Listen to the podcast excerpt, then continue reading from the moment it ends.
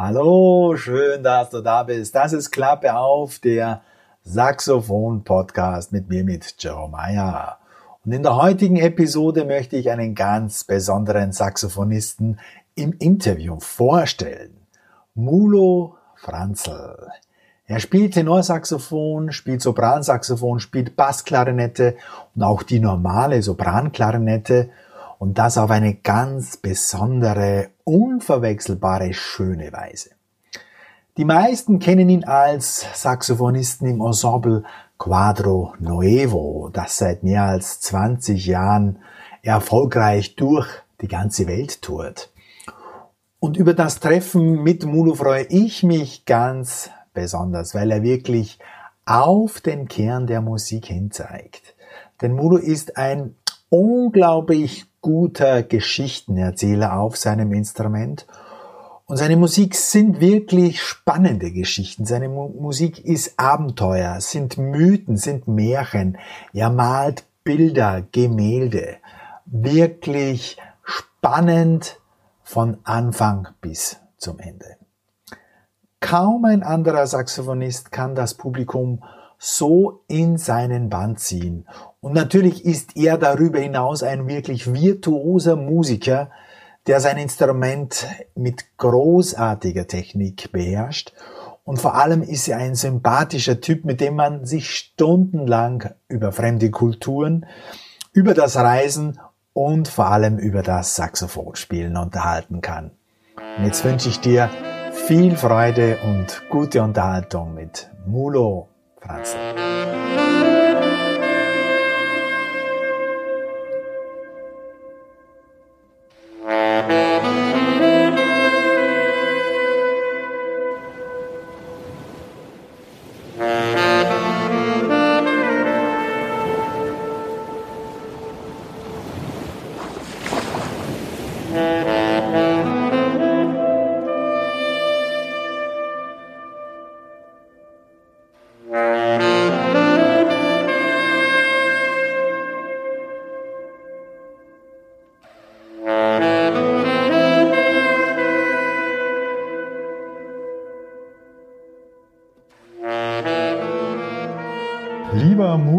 Franzl, schön, dass du dir Zeit nimmst.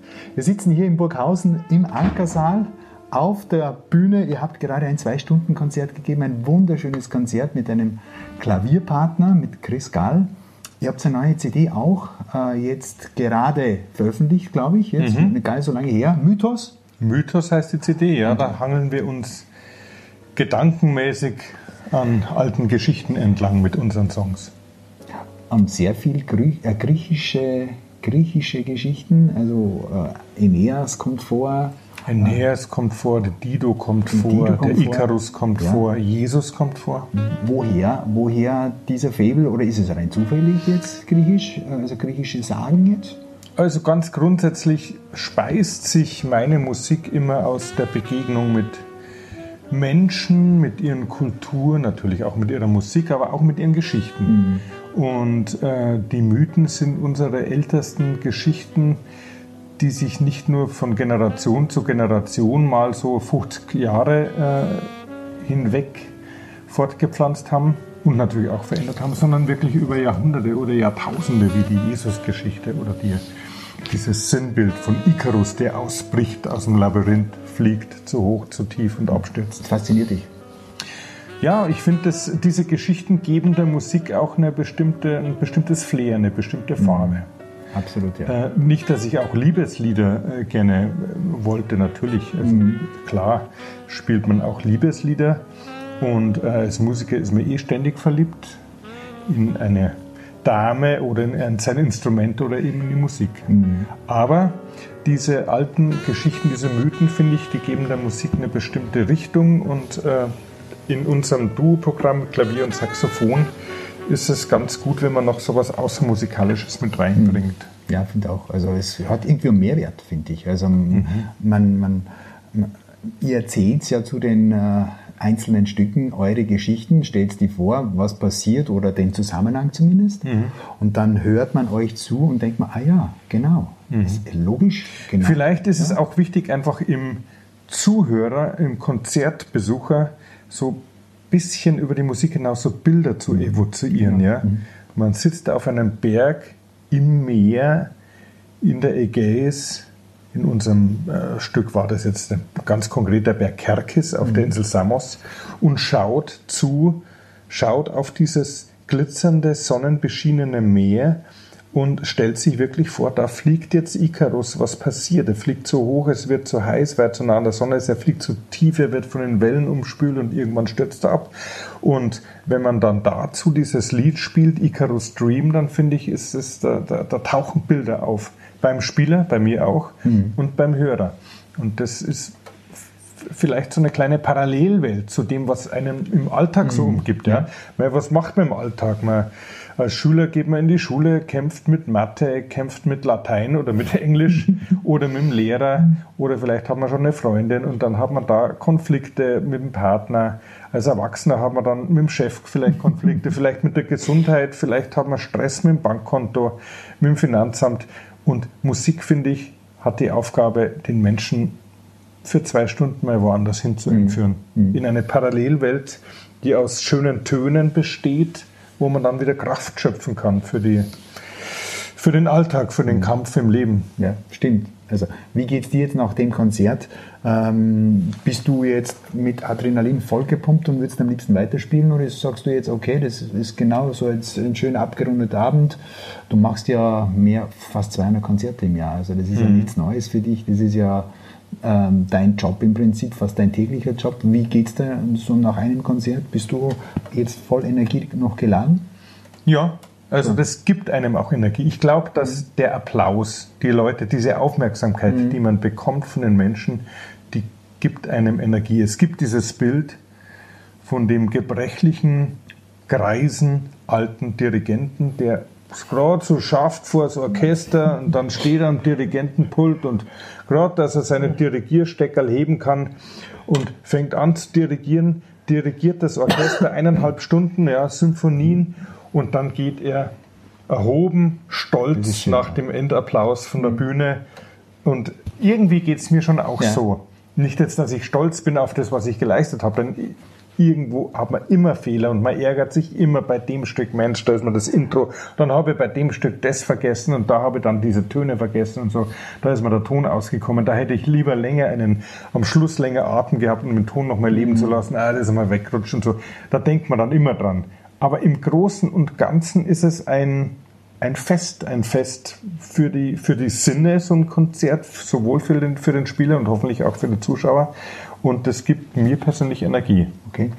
Mhm. Also wirklich äh, ein Kraftquell auch für dich. Also du tanzt ja. da jetzt jedes Mal am Abend dich ja. auf. Und ich finde aber auch, also das Musikerleben, muss ich mal sagen, ist anstrengend. Du, du fährst wahnsinnig viel rum.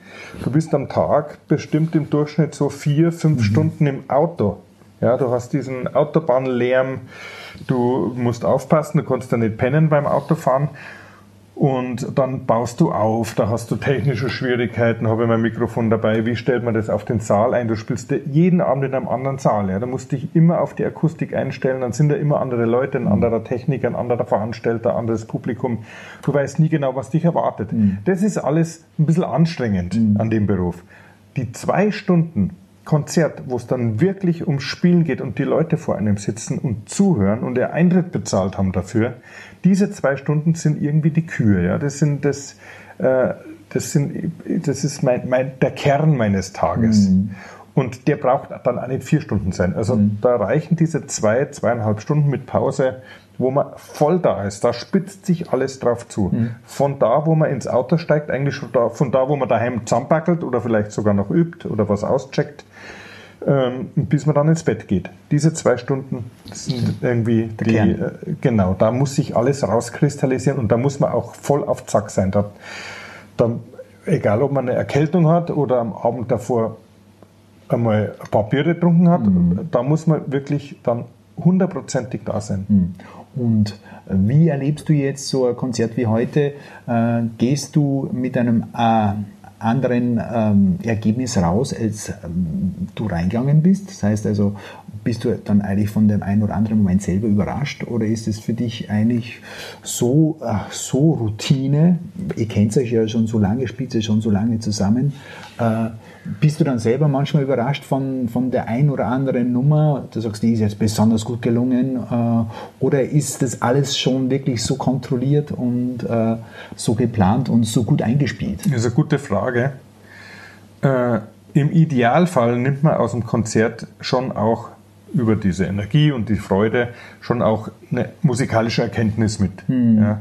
Denn die Stücke, die wir spielen, die wachsen ja erst beim Spielen. Das ist ja nicht so, dass du das daheim am Klavier oder mit einem Musikprogramm Finale, Sibelius komponierst. So, so ist es und so wird es jetzt mal gespielt. Wie ein Popsong. Ja. Der, der von A bis, äh, bis Z, bis Z durchgestylt ist. Wo es durchgestylt ist und alles fertig programmiert ist. Eure Musik, die lebt ja die entwickelt sich ja. vor allem durchs Live-Spielen, mhm. wo man dann merkt, hey, das funktioniert ja gar nicht, dass man da dreimal den A-Teil hintereinander spielen. Mhm.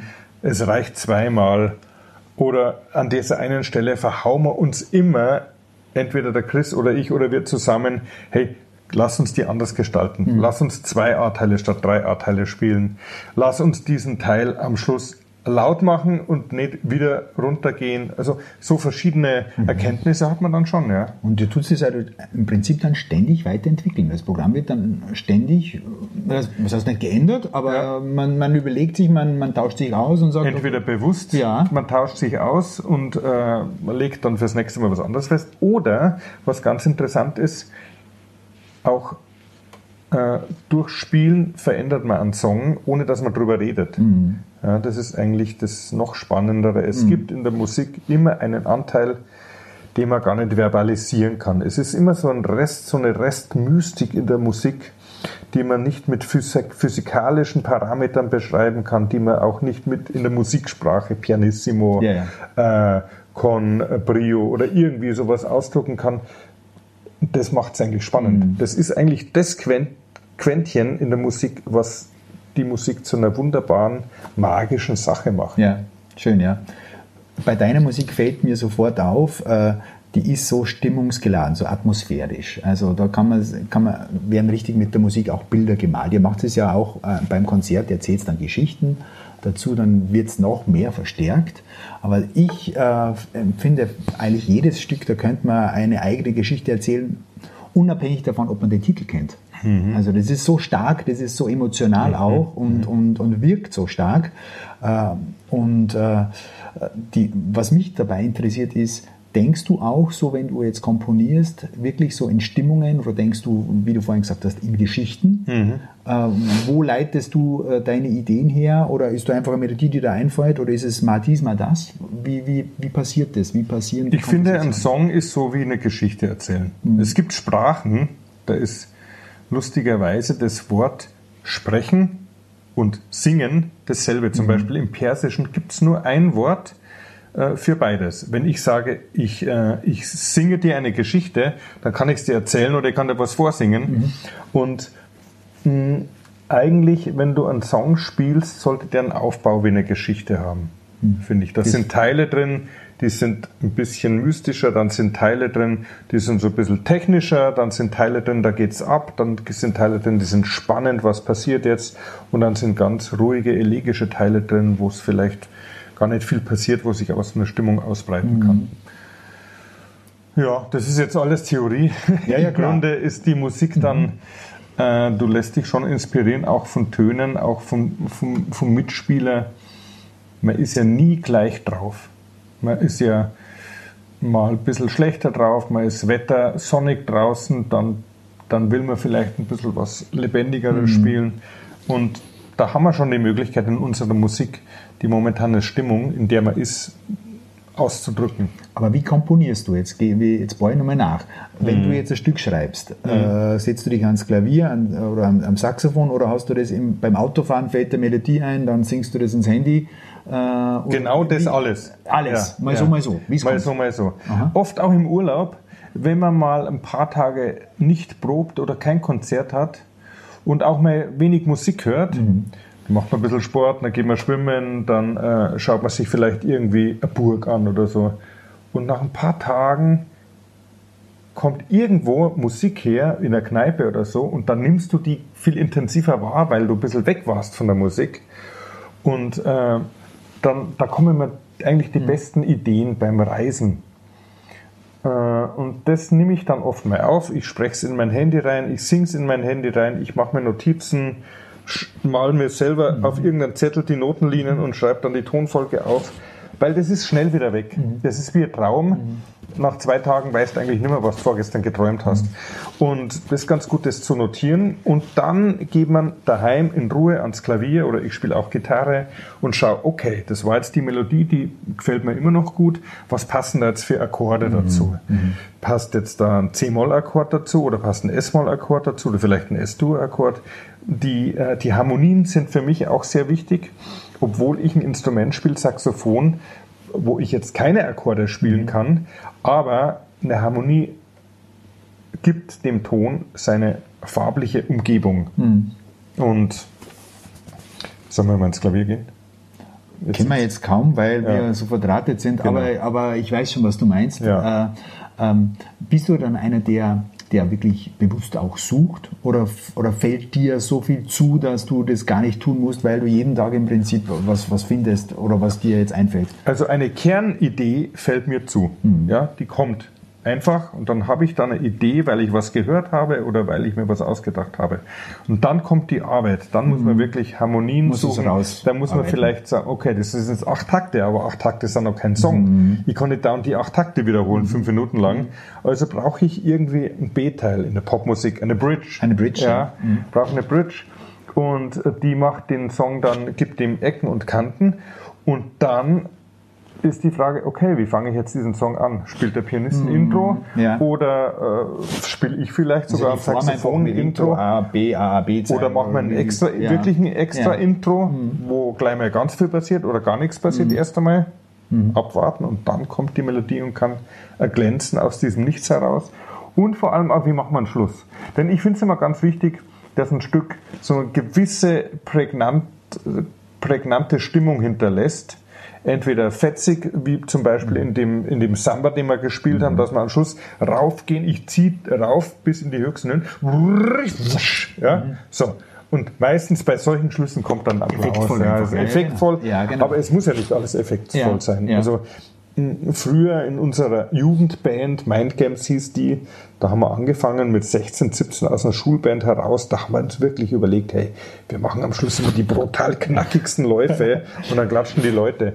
Das kann man schon ein bisschen steuern. Ja. Dagegen, wenn es einen Song so ausplätschern lässt, fast so ein bisschen aus, ausfadest, mhm. wie ein DJ, dann ist der Effekt oft gar nicht so groß beim Applaus, aber es ist auch ein, schöner Effekt. Kann man auf, auf dem Album sehr gut machen, im wenn Studio er, zum wenn, Beispiel. Wenn er passend ist, gell? Wenn er passend ist, ja. Ja, und wenn Sie jetzt das Konzert jetzt plant, also programmiert vom Set her, die Reihenfolge der Stücke, äh, ändert Sie das jedes Mal oder bleibt es gleich? Es bleibt oft gleich, weil das ist, äh, das hat sich dann mal so nach zwei, drei Konzerten mhm. Äh, ist gut. Wir fangen mit was an und dann braucht man spätestens beim dritten Song was, was ein bisschen aufputscht, ein bisschen fetzig mhm. ist. Und dann oft das Stück vor dem letzten Song im Set, also das vorletzte Stück, das darf sehr ruhig sein, mhm. was Balladiges sein. Und dann aber wieder was, was ein bisschen lebhafter ist, weil mit einer Ballade in die Pause mhm. zu gehen oder ins, die Leute dann äh, mit einer Ballade als letzter regulärer Song im Set, das ist oft ein bisschen dann, äh, hinterlässt so ein Fragezeichen. Mhm. Aber als Ballade dann, als allerletzte Zugabe, finde ich, funktioniert es wieder, weil mhm. dann entlässt du genau. die Zuhörer mhm. mit so einem samten Ton in die Nacht hinaus. Ist oft ganz schön. Sehr versöhnlich dann zum Schluss. Ja. Wo, wo man die, die, mhm. die Kraft ent, äh, entlädt im Prinzip wieder. Ja. Also das letzte Stück war ja wieder Power, mhm. vorletzte im Prinzip und das letzte war wieder entspannend. Ja, genau. genau. Ja, super. Mhm. Und jetzt wollen wir natürlich gerne mal zu deinem Saxophonspiel kommen. Mhm. Ähm, dein Saxophonspiel, wie siehst du das? Wie hat sich das entwickelt aus deiner Sicht in den letzten 20 oder 30 Jahren, wo du wirklich regelmäßig fast täglich auf der Bühne stehst? Mhm. Ist es der Fortschritt äh, die, durch die Konzerte automatisch durch das Spielen mit, mit deinen Bandkollegen oder steuerst du das dann auch sehr stark bewusst, dass du sagst, du willst das lernen, das gefällt dir, den hörst du dir an? Wie, wie ist deine Entwicklung? Wie siehst du das? Also, in frühen Jahren habe ich sehr stark Helden nachgeeifert. Mhm. Das war in meinem Fall ich würde sagen Helden, das sind, ist mehr als noch als Vorbilder. Mhm. Äh, das war in meinem Fall zum Beispiel der Saxophonist Stan Getz, mhm. der ein unglaublicher Melodiker ist, mhm. finde ich. Der hat jetzt nie äh, sehr spannungsreich Out-In gespielt mit, äh, mit sehr verreckten Akkorden, sondern der hat äh, einfach unglaublich schöne Melodien gespielt und hat unglaublich gute Technik ja. gehabt. Ja, und tolle mhm. Intonation in allen Lagen. Und, oder zum Beispiel eher grooviger Saxophonist Grover Washington Jr. hat mir damals sehr gut gefallen. Okay. Mhm. Oder David Sanborn. Mhm. Ja, das waren so in den 80er Jahren, wo ich mir ein Saxophon gekauft habe und äh, gesagt habe, ich will Saxophon lernen, waren das so meine Helden. Aber dein erstes war, glaube ich, ein Alt, oder? Nein, war schon Tenor. Tenor. ich habe Gitarre, Gitarre gespielt, okay. so mit 12, 13. Mhm auch schon Jazz. Ich bin eigentlich über die Plattensammlung meines früh verstorbenen Vaters genau. zur Musik gekommen, habe dann mit der Gitarre, die bei uns rumstand, dazu gezupft. Und so nach drei, vier Jahren haben wir gedacht, irgendwie ist das nicht das Instrument, wo ich mich wirklich gut ausdrücken kann. Und mir hat immer dann Saxophon ganz gut gefallen. Da war, ich habe mir damals sehr viele Platten mit Gitarre angehört. Da war ein Jazzgitarrist, Wes Montgomery. Mhm. Und da gab es einen Live-Mitschnitt von Wes Montgomery in Paris 1966 mit dem Saxophonisten Johnny Griffin. Und der Johnny mhm. Griffin mhm. hat dann da gespielt in dieser Ballade Roundabout Midnight.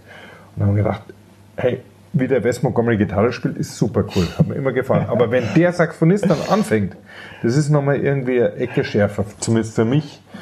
Und dann habe ich mir Saxophon gekauft. Ein gebrauchtes, altes von der Firma Orsi für 400 mhm. Mark damals. Mhm. Und ja, dann ist es halt ist weitergegangen. Ja. Mhm. Und dann habe ich mir eben habe ich den Helden nachgeeifert. Aber sehr bald dann, glaube ich, auch einen eigenen Stil entwickelt, weil ich keinen Lehrer hatte. Ich war Autodidakt, habe viele Fehler gemacht, aber du wirst nicht von einem Lehrer auf eine mhm. Schiene draufgesetzt, ja. wo der Lehrer sagt, mach das, mach das, mach das, mhm. dann klingst gut, sondern ich habe halt selber sucht, Try and Error. Mhm. Versuch, Irrtum, Erkenntnis, so mache ich es besser. Oder auch, dass man meine Mitmusiker gesagt haben, hey, dauernd ziehst du den Ton so rauf, warum machst du das? Ja, ja. Ich habe dann gesagt, ja, mei, das habe ich mir halt so angewohnt. Aber irgendwie habe ich das dann reflektiert. Ich habe jeden Ton von unten angeschnitten, ja. Ja, ja, ja. ja. ja, ja. Könnte ich heute gar nicht mehr, das äh, finde ich ganz schrecklich. Ja. Aber mei, ist mir halt so passiert. Und aber was dann kam, dann kam das Rumgereise. Ich bin immer viel gereist und dann die Begegnungen mit anderen Kulturen, das setzt sich bis heute fort, hat meinen Stil sehr geprägt. Ich habe zum Beispiel vor drei Jahren angefangen mit Musikern aus Ägypten und aus dem Irak zusammenzuspielen. Da ist ein Ud-Spieler aus Kairo dabei. Ud ist die arabische mhm. Knickhalslaute. Mhm. Da ist aber auch ein Flötist, der die arabische Flöte, die Nai-Flöte spielt, aus Bagdad dabei. Und wie der die Töne anspielt und wie der die Töne verziert und Töne in einem Lauf miteinander verbindet, das hat mich unwahrscheinlich fasziniert und äh, das probiere ich heute schon auch auf meinem Instrument immer wieder zu nachzuahmen. Ja, das, das würde mich nämlich auch ganz speziell interessieren. Deine Verzierungen, du, du hast ja wunderschöne Melodieverzierungen, du spielst ja nicht nur wunderschöne Melodien, sondern du verzierst ja auch wunderbar. Übst du das bewusst oder hat sich das einfach über die Laufe der Jahre entwickelt? Wie gehst du mit deinem ähm, Melodiematerial um? Äh, übst du wirklich, tust du zum Beispiel transkribieren? Hast du, hast du Solos runtergehört oder einfach nachgespielt oder einfach nur in diesem Stil zu spielen probiert? Also stellen wir mal das Wasserglas ein bisschen weiter weg. Ich spiele jetzt einmal. Äh, so hätte ich früher nie gespielt, aber das ist schon durch den Rachid aus Bagdad mhm. zum Beispiel auch ein bisschen gereift, weil ich den oft neben mir stehen habe bei Konzerten mhm. und dem auch dann in der Garderobe zuhöre, wie er das macht. Ja, wenn der zum Beispiel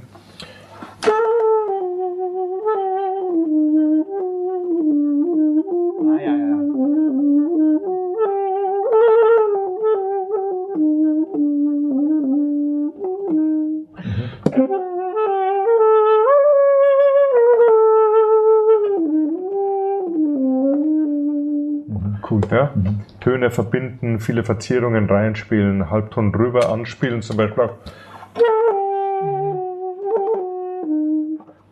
Meistens in der europäischen Klassik macht man diese Anspieler, diese Vorschlagnoten mit einem Halbton drüber. Die äh, Oriental machen das auch manchmal mit einer Terz drüber. Ja? Mhm.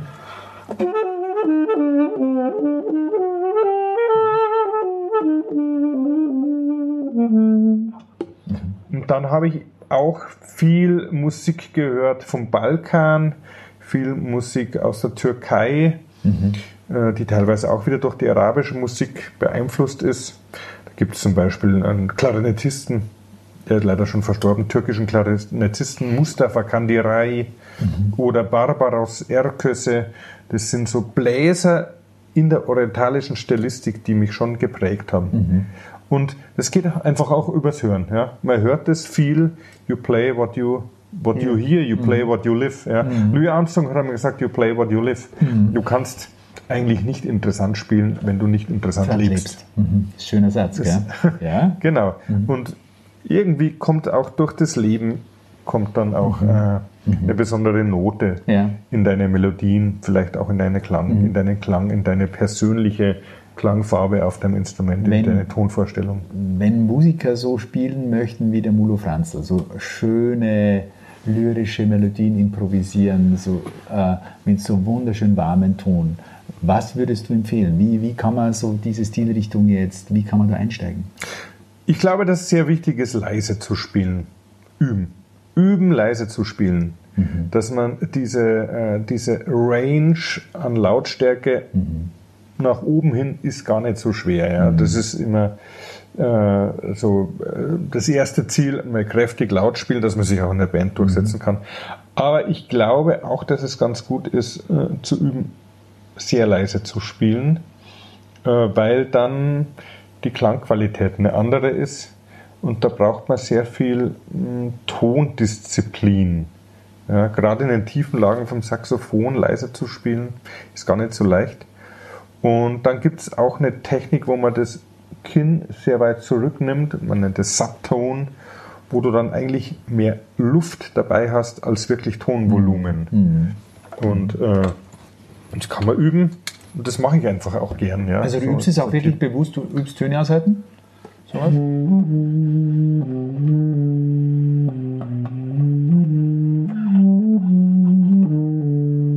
Kann ich auch in der Mietswohnung machen, wenn Ja, ich so stimmt. leise spiele. Ja, ja, stimmt. Wird sich keiner aufregen. Richtig. Und äh, ich habe viel Töne ausgehalten. Ich finde es wahnsinnig schön, einfach sich an seinem Ton zu erfreuen und das ein bisschen als Meditation auch Mhm. zu sehen. Nicht nur als technische Übung, sondern als ähm, Meditation. Einfach mal einen Ton. Mhm.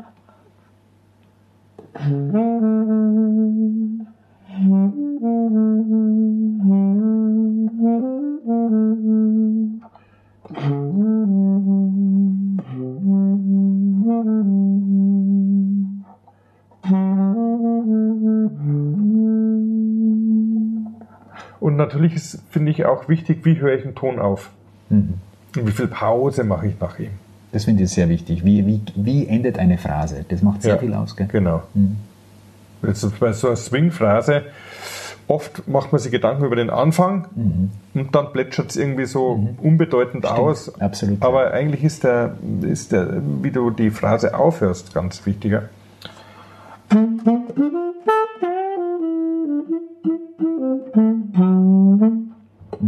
Ja, da finde ich, das war jetzt ein Schluss, wo ich sage, okay, kann ich unterschreiben. Ja. Die ist Ja. vollständig, die Phrase. Genau. Mhm. Dann weiß man, okay, das ist klar definiert, gell? Ja, und ich muss mich selber immer zwingen, spiel nicht zu lange Linien.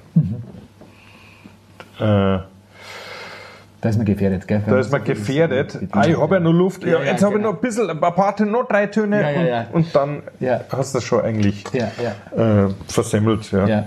Und, und also Einstieg, Töne aushalten, sanft spielen und dann wahrscheinlich mit ein paar reduzierten Tönen, mit ein, zwei, drei Tönen einfach mal Melodien suchen. Oder wie, wie, hast, Ja. du, wie hast du, bist du gestartet in die Ja, Improvisation? Weil ich denke mir mal, bei dir, man hört die Skalen oder sowas gar nicht raus. Das klingt alles so reif und so, äh, und so äh, fertig. Äh, man, hört, da hört, man hört nichts, dass du das irgendwie üben würdest. Oder es klingt überhaupt nicht geübt oder klinisch, sondern es ist alles so Also natürlich. da ist viel geübt. ja, ja. Ja. ja. Und äh, Tonleitern rauf und runter spielen ist leicht, da muss man sich ein bisschen davon verabschieden. Ich habe es so gemacht, dass ich mir einfach von den Helden, vorher schon gesagt, von den Helden, und das war nicht nur Stan Getz und Grover Washington Jr., sondern das war dann auch äh, Musiker von anderen Instrumenten, von Miles Davis bis Chet Baker und dann auch modernere Musiker. Ja, also äh, Mike Stern an der Gitarre zum Beispiel. Ja, wenn der Blues spielt, ist ganz interessant, was der spielt. Aber dann nimmst du dir eine Melodie, die dir besonders gut gefällt, die dir spielt und mit äh, der musst du dann erst einmal ein paar Wochen, finde ich, äh, leben mit dieser Melodie mhm. und die dann auch durch alle Tonarten in allen Tempi üben. Das ist knallharte Arbeit. Uh, ja? Zum Beispiel, mhm. also ich spiele jetzt mal.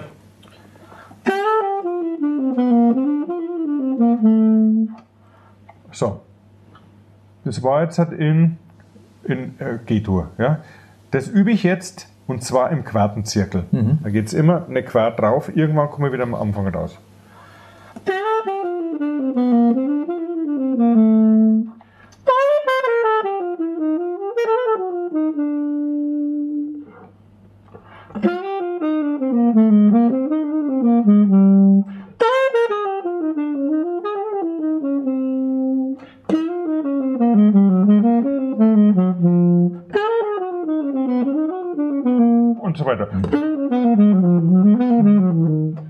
kann wieder, ja, mhm. kann es durch alle Tonarten mhm. machen. Wenn ich knallhart sein will, dann mache ich mir einen Klick, tack, tack, tack, tack. Da, da, da, da, da, da, da, da, da, da, da, da, da, da. Durch einen Quartenzirkel, also alle Tonarten. Klick, fünf Beats schneller. Tack. Wieder. Da, da, da, da, da, da, da, da, da, da, da, da, da, da. Und das mache ich so lang, bis ich wirklich mehrfach ins Stolpern komme. Dann fange ich wieder von vorne an. Mhm. Wieder langsam und dann schneller. Und das mache ich jeden Tag. Wow.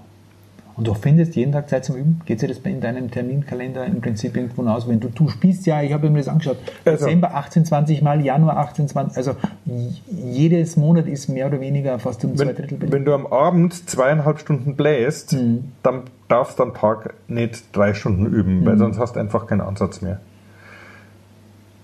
schon immer wieder üben, mhm. einmal eine halbe Stunde, einmal eine Stunde und dann in den Tagen zwischen den Konzerten dann einmal ausgiebiger mhm. üben, dann auch einmal einen Tag Pause machen, ja, so wie gute Katholiken äh, sechs Sonntag Tage genau. arbeiten und dann äh, halt bei mhm. mir ist halt dann nicht der Sonntag, sondern der Montag meistens, ja. weil da ja. keine Konzerte sind. Aha. Aber ja, also es gibt keine, es gibt keinen Trick jetzt, äh, wie man nicht üben sollte man muss üben und man muss Disziplin, diese Disziplin schon auch aufbringen. Mhm. Allein schon, dass du dann einen vernünftigen Ton hast. Mhm. Natürlich, wenn du das jahrelang machst, dann hast du schon ein gutes Grundvokabular. Aber ich empfehle jedem Schüler oder jedem, der einsteigen will in die Improvisation, das auch so zu machen. Hab deine Lieblingsmelodien, mit denen du dann improvisierst, deine Bausteine, hab die drauf in allen Tonarten mhm. und habe die auch drauf in einem, in einem schnellen Tempo. Mhm. Und äh, ich bin da auch kein Großmeister, ich muss auch immer wieder dranbleiben, weil wenn ich zwei Wochen, also sagen wir so, wenn ich fünf Tage nicht übe, merke ich es selber am Ansatz. Okay. Wenn ich zwei Wochen nicht übe, merken es meine Kollegen. Und wenn ich zwei Monate nicht übe, dann merkt es das Publikum ja. schon auch. Ja, das denke ich, ja. ja. Äh, wenn du jetzt so viel spielst wie aktuell, meistens spielst du das ganze Jahr regelmäßig, wie taktest du deine, deine Zeiten? Gibt's, reservierst du dann bewusst dann freie Tage für dich oder ist es gar nicht möglich bei deinen vielen Ensembles, Quadronevo, Duo-Projekte, mhm. Orchesterprojekte mhm. kommen jetzt auf dich zu? Mhm. Äh, wie, wie schaffst du das dann, äh, das alles so zu arrangieren? Du willst ja dann auch komponieren, du willst ja noch leben auch nebenbei. Mhm. Ähm, machst du das bewusst oder ist das schon so gut eingelaufen im Laufe der Jahre, dass für dich das eigentlich äh, Selbstverständlichkeit ist, dieser, dieser, diese Taktung? Also du musst einfach am Tag eine Zeit finden, wo du dich mit Musik beschäftigst, übers Konzert hinaus. Mhm. Wo du übst, wo du komponierst, wo du spielst. Ich meine, jetzt, du spielst jetzt am Abend. Mhm. Äh, morgen spielst du, glaube ich, in Jena? Oder? In Jena, genau. Ja. Übermorgen ah. spiele ich in Darmstadt. Also es ist ein weiter Weg. Du bist jetzt und, fährst quer durch Deutschland jetzt. Genau. Und da kann man zum Beispiel im Auto, wir haben ja einen Tourbus. Ich bin mhm. manchmal nicht selber der Fahrer und dann mhm. kann ich da mein Instrument auspacken und meine Kollegen nerven. Ja, das macht jeder von uns. Ah, das Im jeder. Darf jeder mal. Okay, Ja, darf jeder mal. darf jeder mal. Super, das ist Im ja schön. Auto eine halbe Stunde. Ja, okay. Hohe Töne. Hohe Töne, natürlich, was sonst? Fünfte Oktave. Ja. Und, Aber- und, ja, aber ihr pflegt, also es, es gibt keine Freizeit, sondern es wird auch, äh, ihr, ihr versucht auch zu spielen, zu üben, konkret, seriös, auch wenn ihr auf Tour seid. Weil Ja. wie, ja? Ja. Oder mit dem Kopfhörer, einem Laptop und dann ein Musikprogramm auch was arrangieren, Arrangieren, komponieren. arbeiten. Sich auch Noten anschauen. Ja. Man kann auch, wenn man jetzt was auswendig üben Mhm. will, ich muss ein Stück auswendig spielen. Das wäre ideal, dass man das ganze Konzert auswendig spielt. Klappt bei Quadranuevo oft, weil wir da sehr oft äh, eben Mhm. auf der Bühne stehen. Äh, aber am Anfang ist schon ein Notenblatt da und man kann das auch, finde ich, ohne Instrument äh, üben. Ja? Genau, das wollte ich auch kurz wissen. Wie lernst du auswendig? Du hast heute, ihr habt heute, was habt ihr gespielt? Zwölf Stücke? Ungefähr. Mhm. Ähm, würde sagen, sieben, acht auf jeden Fall habt ihr auswendig gespielt Mhm. oder, oder vielleicht sogar noch mehr. Weiß nicht, verschwindend gering nur die, die, das Bachstück Ja. und, und, äh, und, und was war das zweite? Oder, oder Palinuro, da habe ich sehr viel Töne. Mhm. Da ist sehr viel drinnen. Wie lernst du auswendig? Ich bin einer, der wirklich, ähm, ich, ich lese die no ich habe die Noten hier und, und ich spiele immer wieder durch oder ich singe die durch. So lerne ich auswendig. Mhm. Ja. Ich habe Bandkollegen, die hören das immer wieder im Radio. Das könnte ich nicht. Mhm. Also, wie ist dein System? Wie lernst du? Teil für Teil. Ja. Ohne, ohne, Also- ohne, also am, ohne am Kopfhörer. Die erste, ja, ohne Kopfhörer. Die erste Zeile Mhm. versuchen auswendig. Schon so, gell? Dann die dritte, vierte Zeile, erste, zweite Zeile dann weglassen, Mhm. dritte, vierte Zeile auswendig. Okay, und jetzt erste bis vierte Zeile. Mhm. Und das dauert schon, das dauert schon ein paar Tage. Wie lange hast du jetzt braucht für, für die Stücke, die du jetzt, die ihr heute gespielt habt?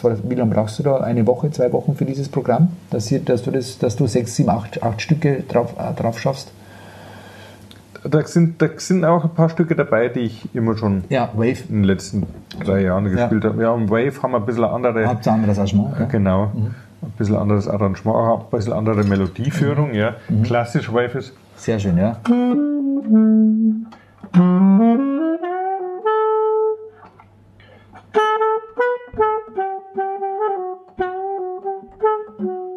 Das wäre klassisch und wir spielen.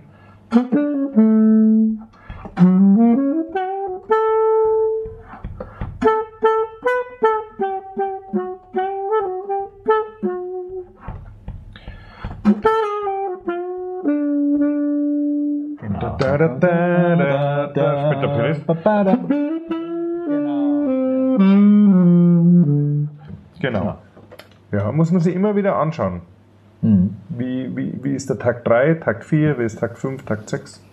Also wird dir nichts geschenkt, sondern es ist Nein, nein, wirklich nein. täglich, Ja. äh, regelmäßig zumindest, je nachdem, was anfällt, was, was, was auf Ja. dem Tourplan oder Konzertplan steht, muss man sich darauf seriös einfach langfristig Genau. vorbereiten. Und dann ist es aber, wenn man das Stück länger nicht mehr spielt, ist es auch wieder weg. Ja, Und dann muss man es wieder neu üben. ja, ja. Ja. Wow. Wie würdest du deine Musik selber beschreiben? Wenn, wenn's nie, wenn, wenn, wenn niemand jetzt, wenn ich, das, wenn ich deine Musik nie gehört hätte, wie würdest du de, deine Musik beschreiben? Es ist im Spannungsfeld stilistisch zwischen Jazz, World Music und ein bisschen in Richtung Klassik oder Neoklassik auch. So, äh, was ist Jazz? Jazz ist für mich Musik, die aus Begegnungen verschiedener Kulturen heraus entstanden ist, mit einem ganz starken improvisatorischen Gehalt, mit einem ganz starken Gehalt an äh, Bällen zu spielen zwischen den einzelnen Musikern, Aktion, Kommunikation, Reaktion, ja. Kommunikation Ja. auf der Bühne. Und äh, das ist unglaublich spannend, finde ich, anspruchsvoll auch. Was ist World Music? Das ist ganz interessant. World Music ist, finde ich, Musik, die aus der Begegnung verschiedener Kulturen heraus entstanden ist. Wenn ich einen bayerischen Hackbrettspieler oder Akkordeonisten hinstelle und der spielt ein Volksmusikstückel, das vielleicht 40, 80, 120 Jahre alt ist, dann ist es für mich noch keine World Music. Dann ist es Volksmusik. Oder Folklore, kann man auch dazu sagen. Ja. Äh, wenn der jetzt in China ist und mit einem chinesischen Musiker zusammenspielt, und die finden irgendeine Ebene, dann ist das World Music. Mhm. Das kann dasselbe Stück halt sein, aber allein dadurch, dass dann der, der Faktor der Interkulturalität drin ist, wird es zur World Music. Und das finde ich äh, äh spannend, diese, dieser Aspekt der Begegnung verschiedener Kulturen. Mhm. Wenn ich als bayerischer Musiker oder als deutscher Musiker, als europäischer Musiker Fassadstücke aus arabischer Musik einbaue in meine Stilistik, dann hat das einen World Music Touch. Ich mache das nie mit dem Anspruch auf Authentizität. Mhm. Also ich würde nie sagen, ich kann arabische Musik spielen. Ich habe mich damit beschäftigt, ich habe die mhm. Skalen alle parat, ich kann arabische Musik spielen. Das ist eine Lebensaufgabe wahrscheinlich. Das ist eine Lebensaufgabe, ja. ja. Mhm. Und es muss auch gar nicht so mhm. authentisch sein. Was ist denn schon rein? Ja, was ist denn schon authentisch? Wenn du bei uns allein schon jetzt, wenn man von, von, vom Ethnischen mal auf einen Menschen schaut, wer ist denn bei uns schon ein reiner Deutscher oder ein reiner Österreicher oder ein reiner Bayer? Du gehst zurück zwei, drei Generationen, mhm. so lang muss gar nicht zurückgehen und sagt, ah ja klar, meine Oma, die kam aus Sachsen. Mhm. Ja. Oder meine Oma, die war Ungarin oder sowas. Oder meine Uroma oder meine Ur-Ur-Uroma. Also das, ich bin ein reiner Bayer und alles andere lehne ich ab. Das ist ein bisschen fragwürdig für mich, weil der hat auch wahrscheinlich in seinem Vorfahren irgend, genau. irgendwann dabei, der überhaupt nicht bayerisch ja, ja, war. Genau, genau. Bist du da zufällig hineingerutscht? Du hast ja oder hast angefangen, Linguistik zu äh, studieren, glaube ich. Stimmt das? Mhm. Äh, war immer schon ein Fable so für die fremden Kulturen schon da. Du bist ja viel gereist schon äh, in, in, jungen Jahren schon. Äh, war es schon immer so, dass, dass dich das gereizt hat, diese Kulturen? Oder ist es zufällig durch die Bandmitglieder, Musiker, so Quadronevo-Stadt, äh, dann immer intensiver? Na, das hat mich immer schon gereizt. Ja. Sehr gereizt. Dieses Rumreisen und dieses Andersartige zu beobachten. Mhm und vielleicht schauen, was kann ich denn da in meine eigene Kunst mit einbauen. Aber nicht nur musikalisch. Also nicht, nicht nur auf musikalischer Ebene. Nö, auch die Geschichten ja. dieser Leute, ja. auch die, die Sprache, mhm. die Dialekte finde ich auch ganz spannend. Mhm. Das ist ja das Spannende als Musiker, du kommst wahnsinnig viel rum mhm. und dann äh, hörst du diese Dialekte und kannst es dann schon nach einer Zeit einordnen. Ja? Äh, das ist ja alles, das sind ja alles unterschiedliche deutsche Dialekte, zum Beispiel jetzt nur im deutschen ja, Kulturraum, ja, mhm. deutschsprachigen Kulturraum, ja. Äh, dieser Unterschied zwischen einem, der aus Ostfriesland ist, wie der spricht, zwischen einem Berliner, einem, der aus Kärnten ist und einem ja, Schweizer und dann ähm, Oberbayern und einem Niederbayern und Oberpfälzer, das ist doch total spannend und ich finde es auch so liebenswert, wenn äh, wenn, äh, wenn du noch merkst, dass die Region Einfluss hat auf die, auf die Menschen. Das ist jetzt überhaupt gar kein nationalistisches Getue. Also das, das liegt mir völlig fern. Denn nochmal, um auf die Helden zu sprechen, äh, sprechen zu kommen. Meine Helden, das sind oft äh, Afroamerikaner. Ja? Also ich kann überhaupt gar kein, yeah. gar kein Rechter sein, äh, sonst würde mein Beruf erleugnen. Aber aber diese Diversität, die wir haben auf unserem Planeten, die müssen wir uns auch irgendwie erhalten. Das wäre total schade, wenn wir alles ja. gleichschalten würden. Ja. Und manchmal cast mich diese Globalisierung schon an, dass du in jeder Großstadt dann einen Deichmann hast und einen DM und ein äh, äh, äh, Hotel One und alles ist, alles wird gleich. Man kann nichts mehr unterscheiden. Schade. Man schaut ja. aus dem Fenster, ist klar, und es schaut alles konform aus. Ja. ja. ja. Das ist ein bisschen schade. Ja. Hast du irgendwo einen, einen Lieblingsplatz jetzt aus, aus deinen Tourneen her? Spielst du irgendwo in einer Stadt besonders gern oder in, einem, äh, in einer Region, wo es dich, dich besonders hinzieht? Hm, nein. Eigentlich, Eigentlich nicht. Mhm. Nein. Ich finde das immer ganz, also ich habe den ähm, die, die, schöne Situation, dass ich meine Kollegen, meine Bandkollegen sehr gerne mag. Mhm. Dass wir nicht nur Kollegen sind, die sich treffen zum Spielen und dann ist wieder gut und dann treffen wir uns halt dann zum nächsten Konzert wieder, sondern irgendwie haben wir eine Beziehung zueinander, eine freundschaftliche Beziehung. Wir hängen jetzt, wenn wir nicht Konzert haben, nicht dauernd miteinander ab, aber weil wir haben auch alle Familie, aber wir mögen uns sehr gern und es ist dann immer so, wie das eine kleine Lausbuben-Abenteuerfahrt. Und das ist dann, du kannst einen tollen Abend in Thüringen verbringen, einen tollen mhm. Abend in der Steiermark verbringen, einen tollen Abend an der Nordsee von von der Region. Hängt, hängt, gar nicht ab von der Region, wo ihr seid, sondern ja. ihr seid eine, eine homogene äh, Gruppe, die sich einfach versteht. Wir verstehen uns mhm. und es gibt überall nette Menschen, es gibt mhm. überall komische Menschen. Ja, schön. Mhm. Äh, jetzt hast du natürlich so ein tolles Saxophon, würden natürlich alle interessieren, was du spielst. Welches, ähm, das ist natürlich ein Selma-Saxophon, das habe ich schon gesehen. Mhm. Ähm, das ist ein Selma Mark 6. Mhm. 1955. Also so eine fünfstellige Five Digits, oder? Ja, was haben wir denn da? 59.000 oder so? Oder? 68.000. 68.000. Mein Gott, mein Gott, ein Juwel. Und mhm. soll ich die Geschichte erzählen? Ja, natürlich. Ist nicht so lang. Na, ja, ich bin nach New York gefahren. Ich war 25 und habe gespart. Mhm.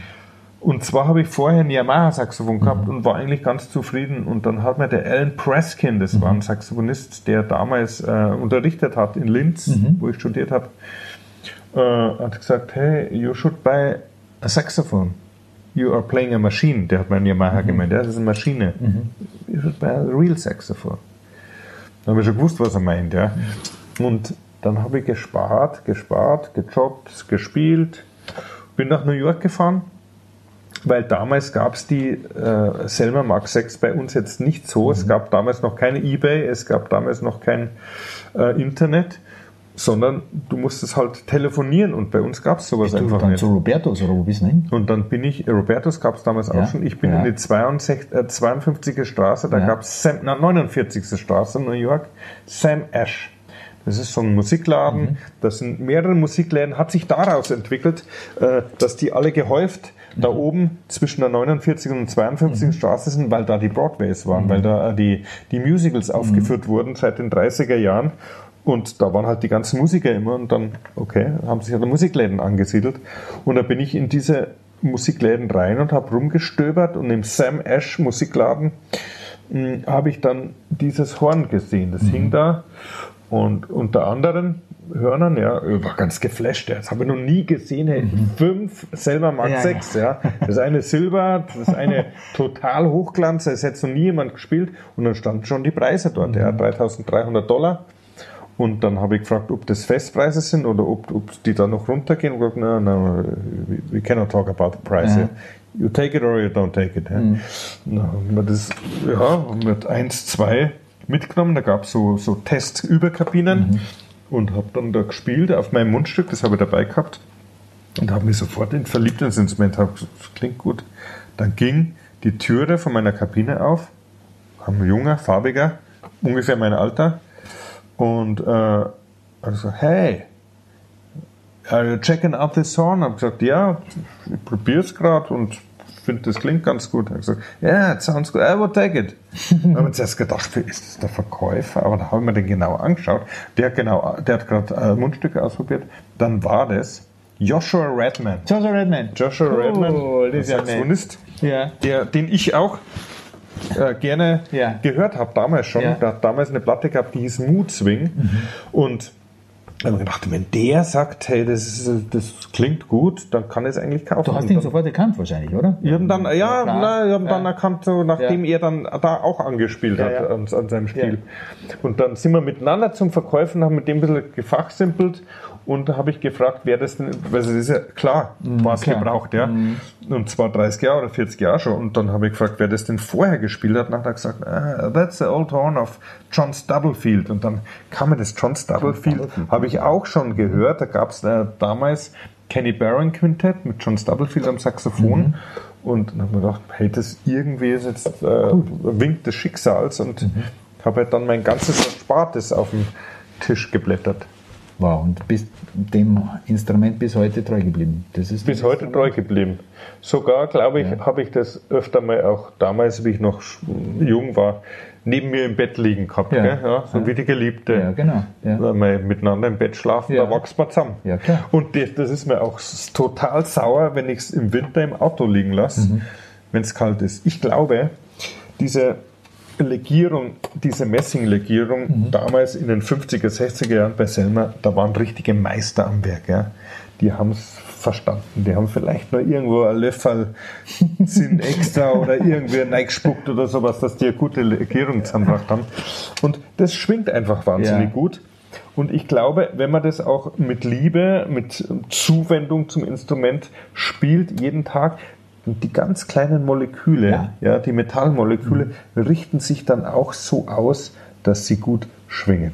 Ja? Und wenn du das dann im Auto lässt, bei minus 10 Grad, dann frieren die, dann ziehen sie dich sich die zusammen und dann musst du es erstmal wieder einblasen, ja. dass es wieder richtig gut schwingt. Aber ich habe das auch gehört. Also wahrscheinlich auch, weil wenn das der John Stubblefield gespielt hat. Mhm. Ich kenne Geschichten äh, auch von Musikalienhändlern, von Experten. Äh, ich habe es lange nicht geglaubt, aber es sagen viele verschiedene Quellen. Man hört bei einem Instrument eigentlich sofort, ob das ein guter Musiker gespielt hat oder mhm. ein mittelmäßiger oder mhm. vielleicht ein Anfänger. Also, also ich glaube das auch mit diesen, ob es Moleküle sind oder diese Schwingungen, äh, da ist was dran. Und äh, ich glaube einfach, es ist keine reine Metall, kein Metallkübel, sondern da ist schon irgendwie eine Seele drin, obwohl es mir nicht, ich bin auch kein total spiritueller Mensch, ja. Mhm. Aber ein bisschen eine Seele ist da schon drin ja. in dem Instrument. Und du hast seither im Prinzip nie ein anderes Tenorsaxophon gespielt, immer so? Nein, halt andere Instrumente. Ja, ja. Klarinette Sopran. und äh, Sopransaxophon. Das, das spezielle Sopran hast du noch immer das mit, mit äh, ich glaube, dieses verlängerte A-Sopran, oder? Ich habe mein Sopran verlängert. verlängert. Ja. Genau. Ja. Sollen wir es herzeigen? Oh, das Nein, es liegt das da vorne. Also das liegt da vorne, aber das ist mhm. speziell, gell? Ich glaube, Benedikt Elbelsheim, glaube ich, hat dir das verlängert, oder wie? Genau, das? haben wir hier abgeschnitten, genau. den ja. Trichter, Aha. einen längeren Trichter dran ja. gebaut, wow. zusätzliche Klappe, dann habe ich unten noch ein tiefes A. Und du nutzt das A? Das tiefe A? Ja. ja. Regelmäßig? Ja. Wow. Ist mir mal abgegangen und jetzt habe ich es. Jetzt hast du es, wow. Mhm. Irre. Also ich habe noch nie irgendwo anders gesehen. Ich habe es mal beim, beim äh, Altsaxophon äh, ähm, mal gesehen, da ist es A verlängert worden. Ähm, ich weiß aber nicht mehr, irgendein Amerikaner hat das äh, mhm. sich verlängern lassen. Schaut auch irre aus, mhm. wenn, wenn beim Altsaxophon dann der, der Trichter länger der, der, der, der Trichter länger ist. Aber äh, möglich ist natürlich alles. Und was spielst du für Mundstücke und für Blätter? Du hast so einen Sam ich, ich meine, du spielst Kautschuk-Mundstück. Das, das irritiert mich ja, total, dass du jetzt Metall spielst. Van Dorn V16 und da gibt es drei Bahnen und das ist die mittlere Bahn davon. Und das ist wirklich ein, das ein gewöhnliches V16, das äh, sich jeder kaufen kann, das, das, du spielst. Wirklich. Kein mhm. Spezial Mulo Franzl äh, Sonderedition. Nein, nein. und äh, ein Van Dorn Blatt Stärke 3,5 Java. Die grünen Java. Die grünen Java, Stärke 3,5. Ist relativ mhm. hartes Blatt, ja. Ja, 3,5, hurra. Ja. Und das ist eine, eine, eine ziemlich, also ist ein bisschen engere Bahn dann wahrscheinlich, die du spielst. Das ist eine mittlere Bahn. Mittlere Bahn, ja. ja. Aber es ist schon bewundernswert. Ich glaube, dass es auch wichtig ist, für die Tonkontrolle wirklich dieses laut-leise ja. zu üben und auch zu üben, dass der Ton, wenn du laut reinspielst, nicht tiefer wird, mhm. sondern immer ganz bewusst Intonation auch immer. Mhm.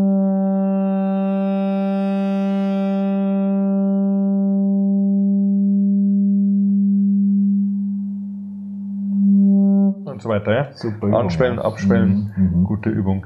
Mhm. Natürlich auch Vibrato üben. Es gibt Saxophonisten, die lehnen Vibrato mhm. ab. Klassischer Klarinettist nimmt eigentlich für gewöhnlich kein Vibrato her. Ich mag das sowohl auf dem Saxophon als auch auf der Klarinette. Es gibt ja unterschiedliche Arten des Vibratos. Ja, es gibt das Coleman Hawkins Vibrato.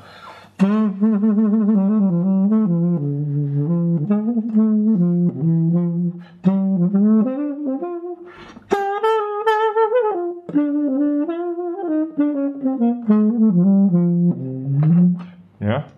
Oder so ein bisschen ein feineres, den Getz-Vibrato. Mhm. Eigentlich ein gerade Ton, aber dann am Schluss im Ausschwingvorgang noch so ein bisschen nach.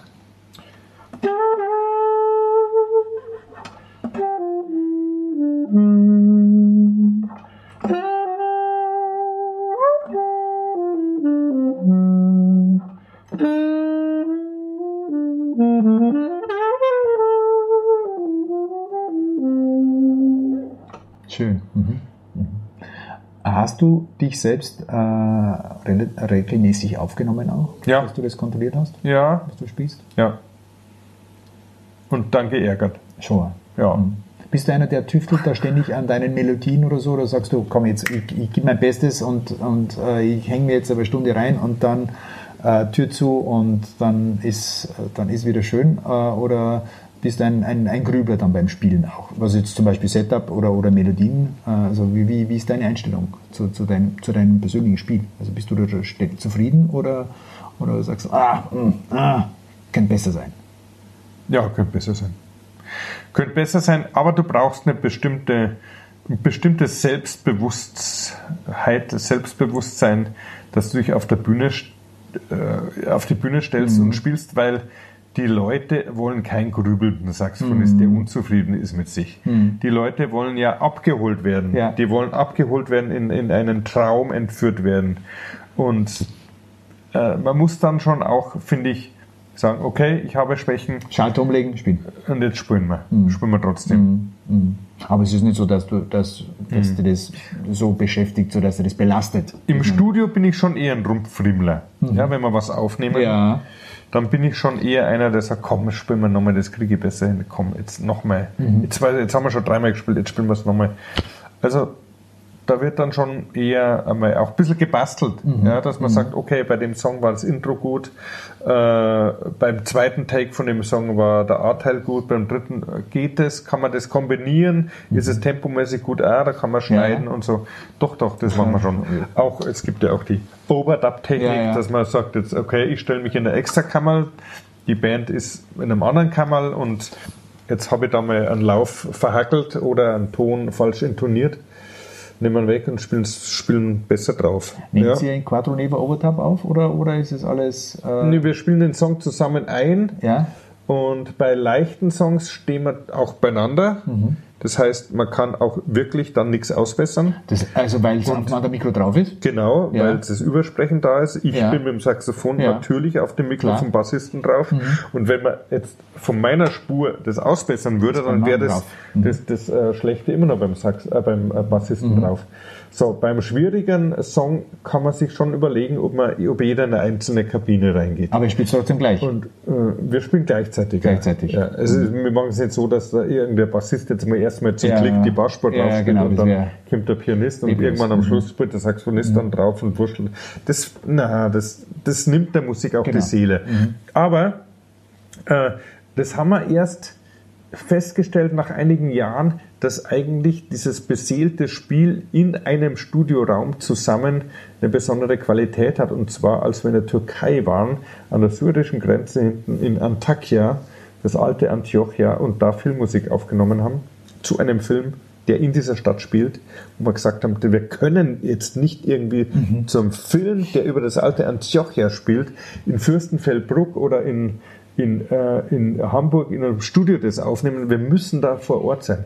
Und da gab es keine Studios und da sind wir in einen Kirchenraum gegangen und haben da aufgenommen mit diesem Hall in der Kirche und haben festgestellt, sau gut.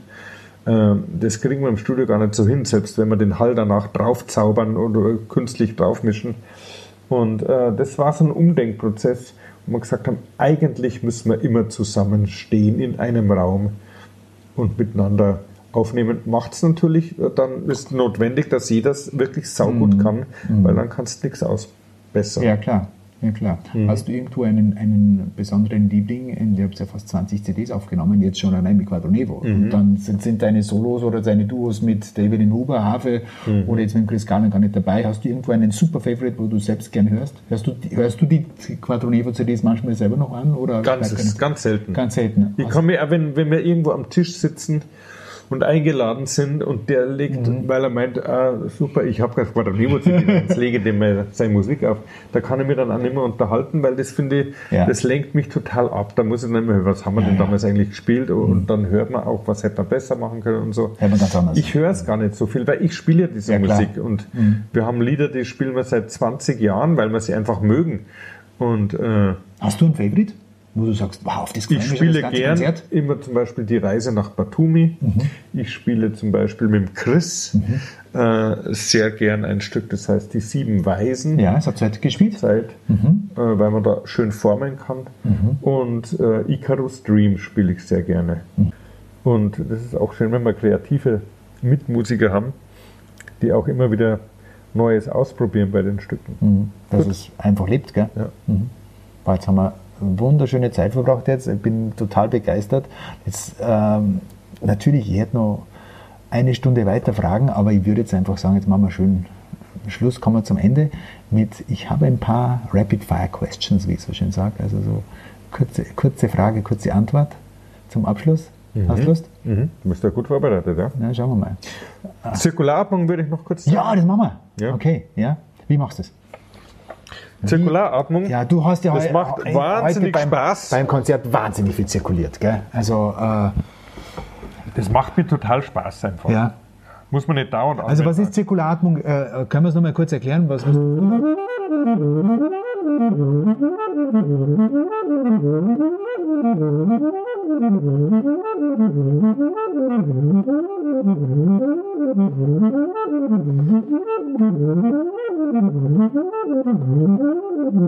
Genau. kannst du eben spielen. ewig so machen. Äh, Das heißt, der Luftstrom wird nicht unterbrochen. Wie kriege ich das hin? Durch die Kombination von Backenatmung und Lungenatmung. Wie übe ich das? Erstmal so, indem ich es mir bewusst mache. Lungenatmung, ich hole die Luft aus der Lunge, Backenatmung. Ich mache die Backe voll Luft und lasse nur die Luft raus, die in der Backe ist. Nicht, hat jetzt nichts mit der Lunge zu tun. Ist schnell vorbei. Man, zwickt, man, man, man klemmt einfach die, spannt die Backen zusammen, als erstes hat man Luft auf Ist gleich vorbei. und man macht hinten zu. Hinten macht man zu. Ja. Genau. Das sind die zwei Atmungen. Und die muss man jetzt kombinieren. Und ich muss bei der Backenatmung hinkriegen, dass während ich hier die Luft rauslasse, über die Nase gleichzeitig hinten neue Luft in die Lunge hole. So.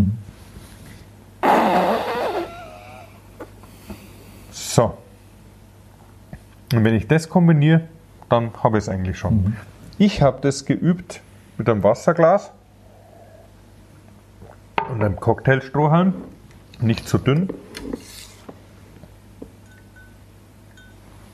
Erst einmal Lungenatmung.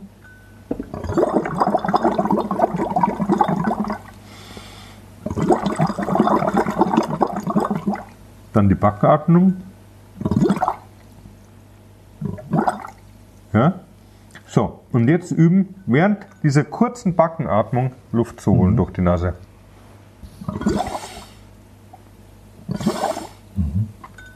So. Und jetzt muss ich zwischen den beiden immer umswitchen. Lungenatmung, Backenatmung.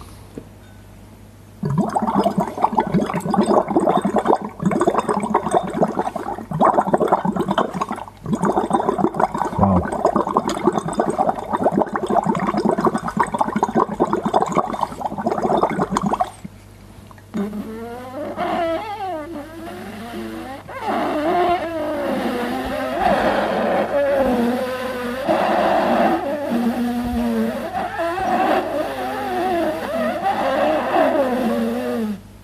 Super. Gebraucht für das? Habe ich genau beschrieben in meinem Heft The Sax and the Sea. Cool. Da sind Übungen drin für Solo-Saxophon. Man könnte sagen Exercises, aber es sind einfach Songs, die sich für Saxophon allein zu spielen ganz Cool. nett anhören. Und da habe ich das in ein paar Seiten auch beschrieben. Wie lange hast du äh, jetzt, hast du jetzt mal eine Woche oder so, oder je nachdem, du wirst es wahrscheinlich auch nicht stundenlang täglich gemacht haben, aber hast du das das erste Mal eine Woche mit dem Glas gemacht und bist dann umgestiegen aufs Mundstück? Oder wie war dein Weg dann zur Mit Zirkulation? dem Glas und immer wieder mit dem Mundstück, also mit dem Instrument, nicht Mundstück allein, mit dem Glas und mit dem Instrument immer wieder hin und her probieren. Ich war Tönen mal wahrscheinlich anfangen. ein paar Wochen in einem Sommer recht unglücklich verliebt oder es war das Ende einer Liebesaffäre und habe ein bisschen Zeit gehabt für mich und dann haben wir gedacht, okay, jetzt tun wir mit meinem Glasl, mein Instrument, ein bisschen was üben, was ich vielleicht sowieso nie brauchen kann. Und da habe ich mir das drauf geschafft. Und das erweist sich eigentlich als ganz schöne, ist ist eine schöne Form der Meditation, ja. Bewusst mit dem Atem umzugehen, bewusst mit seinem Körper umzugehen. Backen, Lungen, Nase, Lippen, Haltung. Und äh, dann gibt es einige Stellen im Programm, wo ich mir schon wünsche, dass ein Ton länger hält als nur die fünf Liter, die ich in der Lunge habe. Schön, na, wirkt da toll und, und ist auch nicht so jetzt, dass man sagt, das ist jetzt so plakativ aufgesetzt, so mehr, es ist kein Show-Element bei dir in deinem Spiel, sondern du baust es äh, schön natürlich ein. Das finde ich schön. Ähm, in deinen Lines oder in, in, in deinen Ostinati oder, oder in deinen Bassfiguren auch auf der Bassklarinette, die du dann dazu Es ist übrigens, Ja. es ist ja kein Trick, es ist eine Technik, es ist eine alte Technik. Das Das die Didgeridoo-Spieler machen das ja auch, glaube ich. Die? Didgeridoo-Spieler machen das, die orientalischen äh, Schalmei-Spieler Mhm, okay. machen das. Und äh, Dudelsack hat es natürlich technisch gelöst. Mhm. Aber wer es noch macht, sind die Glasbläser, die traditionellen Glasbläser, die praktisch immer einen konstanten Luftstrom brauchen, um das dann, dass dieses, Ah, ja, dieses äh, okay. Mhm. glühende Glas dann, dieses weiche Glas zu formen. Heutzutage wird es manchmal mit Maschinen gemacht, aber die, wir waren mal in Venedig, äh, in der Mhm. Ah, Insel ja, Murano, Murano, das und- sind und die, die ganzen Glasbläser und Okay. die machen das. Das ist, das ist eine uralte Technik. Ja, okay, cool. Das muss man können. Ja, klar. Und vor allem so regelmäßig, damit sie das Glas im Prinzip äh, Genau. auch regelmäßig Ja. formt. Gell? Ja. Ja. Haben, haben ein junges Mädchen, eine Glasbläserin in Norwegen mal gesehen, vor einigen Monaten, die hat das auch können. Wow, ja. Hat gesagt, das ist eine, eigentlich eine, eine schöne alte Technik. Und der Grundtechnik wahrscheinlich bei den Glasbläsern, gell? Mhm. Ja, klar. Wow, cool. Jetzt machen wir Schluss. Du hast noch Fragen gehabt? Ja, ja, ja, aber mit, mit den. Fragen, mit Jetzt den jetzt auf. Pass auf, pass auf. Äh, was wärst du vom Beruf äh, geworden, wenn du jetzt nicht Saxophonist gewesen Archäologe. Tatsächlich. Also wahrscheinlich dann in Ägypten, Syrien und in der Türkei unterwegs. Fände ich wahnsinnig spannend. Ja, regelmäßig. Aber nicht allein so rumpindeln, sondern in einem Team. Ja, Ja, natürlich. Du in einem bist Team, wo man sagt, hey, jetzt, hey Ausgrabungsort, jetzt Du schauen bist, wir mal, du bist was der da Teamplayer, gell? Also Ja, schon. ja. Du magst, magst gern äh, und, und fühlst dich ja wohl. Also du bist kein Einzelgänger, sondern äh, ein, die Gruppe ist dir wichtig. Gell? ja. Schön. Nächstes. Was war die letzte CD, die du dir gekauft hast? Die letzte CD, die ich mir gekauft Genau. habe, ich weiß es nicht mehr. Tust du noch CD hören oder bist du ein Streamer? Ich höre CDs. Ich habe Ja? zum Beispiel neulich von Kollegen zwei Flamenco-Gitarristen eine CD geschenkt bekommen. Ich kriege öfter geschenkt, So, ja, ja, viel geschenkt und das schaffe ich nicht einmal, das Mhm. alles zu hören. Von dem Caf- äh, von den Café del Mundo, so heißen die Flamenco-Gitarristen und die haben mir eine CD geschenkt und die habe ich dann im Auto im Radl Cool. laufen lassen. Mhm, Also ich mag schon noch Tonträger, wo man auch im Booklet lesen kann, wann ist es aufgenommen, wer spielt denn da mit oder was geben die ihrer Musik für Gedanken dazu. Jetzt äh, leider, äh, oder jetzt machen wir wieder eine längere Serie daraus aus oder einen längeren Umfang aus dieser Frage. Bist du einer, der, dem das wichtig ist, äh, die Stückreihenfolge auf einer CD? Also ich, habe vor kurzem erst ganz einen langen Podcast vom Herbert Grönemeyer gehört. Da haben die fünf oder sechs Stunden äh, zusammengesessen und haben über seine Musik und über den Herbert Grönemeyer gesprochen. Und da sagt er, ihm ist es total wichtig, was die Reihenfolge ist auf einer Platte oder CD. Der liest es wie ein Buch. Also die Reihenfolge ist wichtig und was drauf ist. Also dieses ein Stück hören oder ein Stück rausstreamen, das ist ihm total zuwider. Ist dir das auch wichtig, so dass du das ein, als ein Gesamtkunstwerk siehst? Ja, ich sehe es als Album. Ja? Ja. Nennen wir es mal Ja, Album. Egal, ja. ob das eine CD ist oder früher mal Kassetten oder eine Langspielschallplatte. Dieser Albumgedanke. Diese weil das, Einheit. das ist ein Statement, ein Output eines Künstlers von einer bestimmten Zeit. Meistens hat ein Künstler ein Jahr, eineinhalb Jahre an einem Album gearbeitet. Und das finde ich schon sehr spannend. Was macht denn ein Künstler jetzt irgendwie äh, in der Zeit und wie verändert er sich und wie hat der vor zehn Jahren gespielt? Und da ist ein Song meistens zu wenig. Ja? Ja. Und äh, ich will mich ja auch in die Stimmung von diesem Musiker, Genau, die Stimmung. von diesem Genau. Album hineinversetzen. Und das dauert einfach. Da brauche ich mal eine halbe Stunde oder dreiviertel Genau. Stunde. Er hat von Stimmung gesprochen, genau. Also Mhm. die Atmosphäre und auch die Geschichte. Und also es ist also wirklich, er sieht das als Einheit. Und das, Und- das ist auch so. Das habe ich jetzt, bin jetzt 52, kann es ja sagen, und äh, seit eigentlich, ich, bewusst höre ich Musik wahrscheinlich seit ich zwölf bin. Also 40 Jahre ist jetzt dieser Albumgedanke da. Übrigens war der nicht schon immer da, denn früher, in den 30er Jahren, noch 40er Jahren, gab es die kleinen Ja. Singles, sagt man dann bei uns, da hat auf eine Seite ein Song drauf gepasst.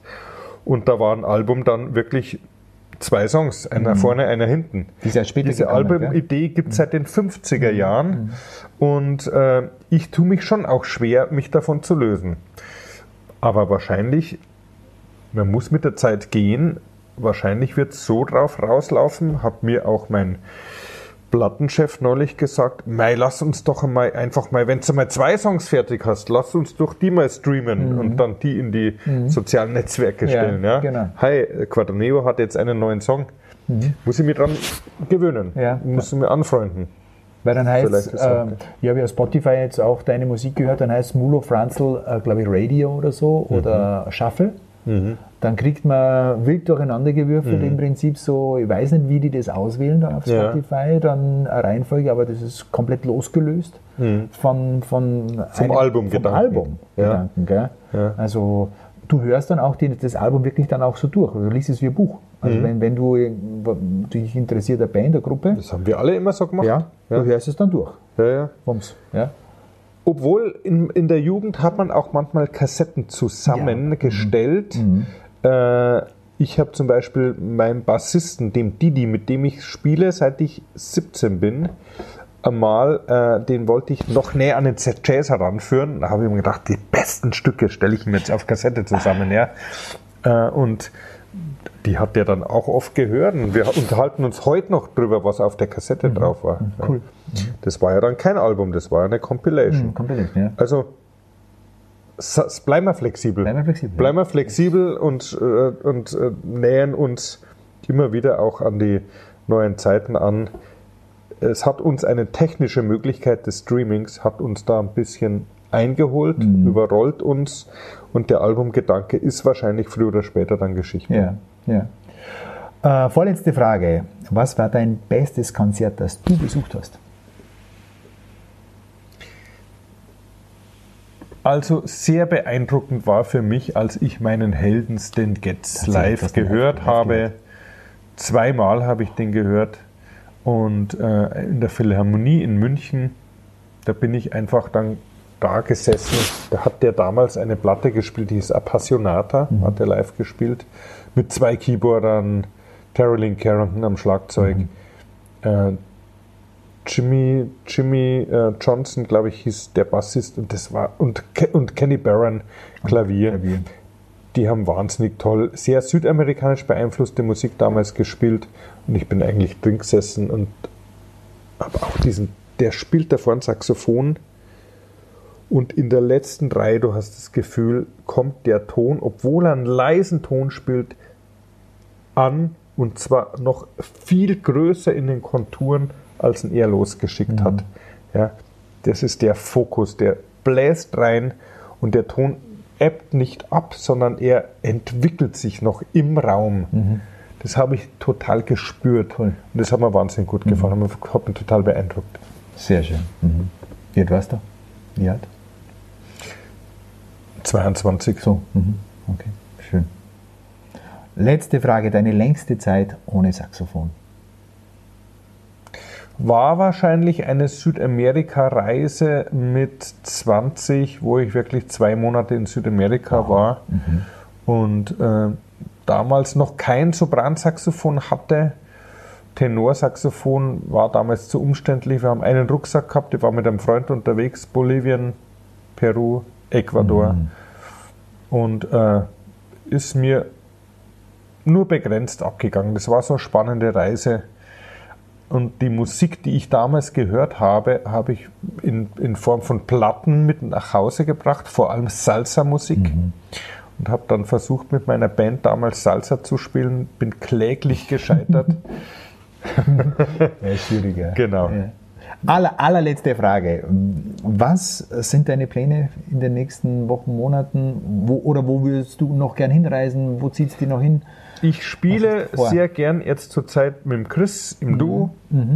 Pianist Unbedingt Chris. Gall. Ein unglaubliches. Duo, Ich spiele wirklich, ja. Mhm. sehr gerne mit Quadronuevo nach wie vor und ich arbeite gerade an einem Projekt wo ich Musik auf Bergen aufnehme. Das müssen nicht die höchsten Berge sein, aber es müssen Berge sein, um die sich eine Geschichte rankt. Ich war auf dem Olymp, habe dort ein Lied aufgenommen.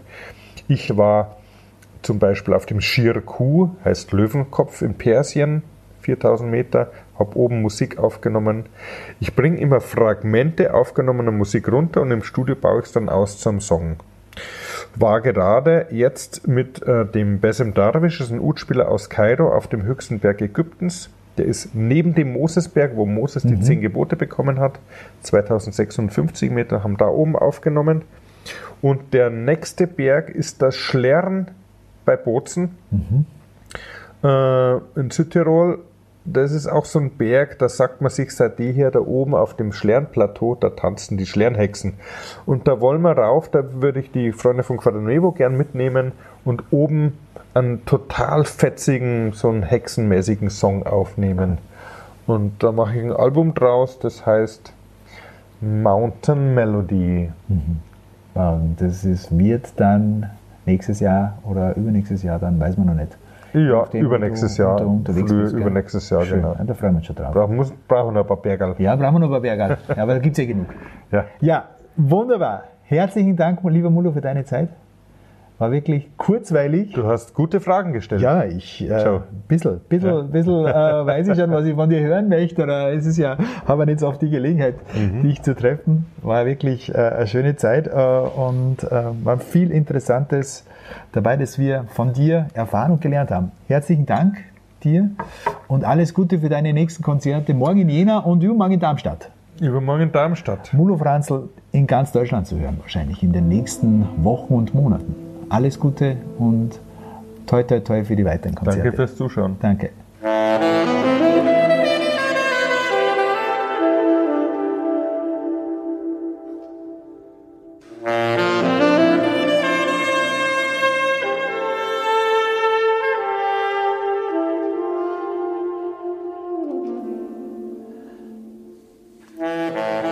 Das war das große Interview mit dem Saxophonisten Mulo Franzl.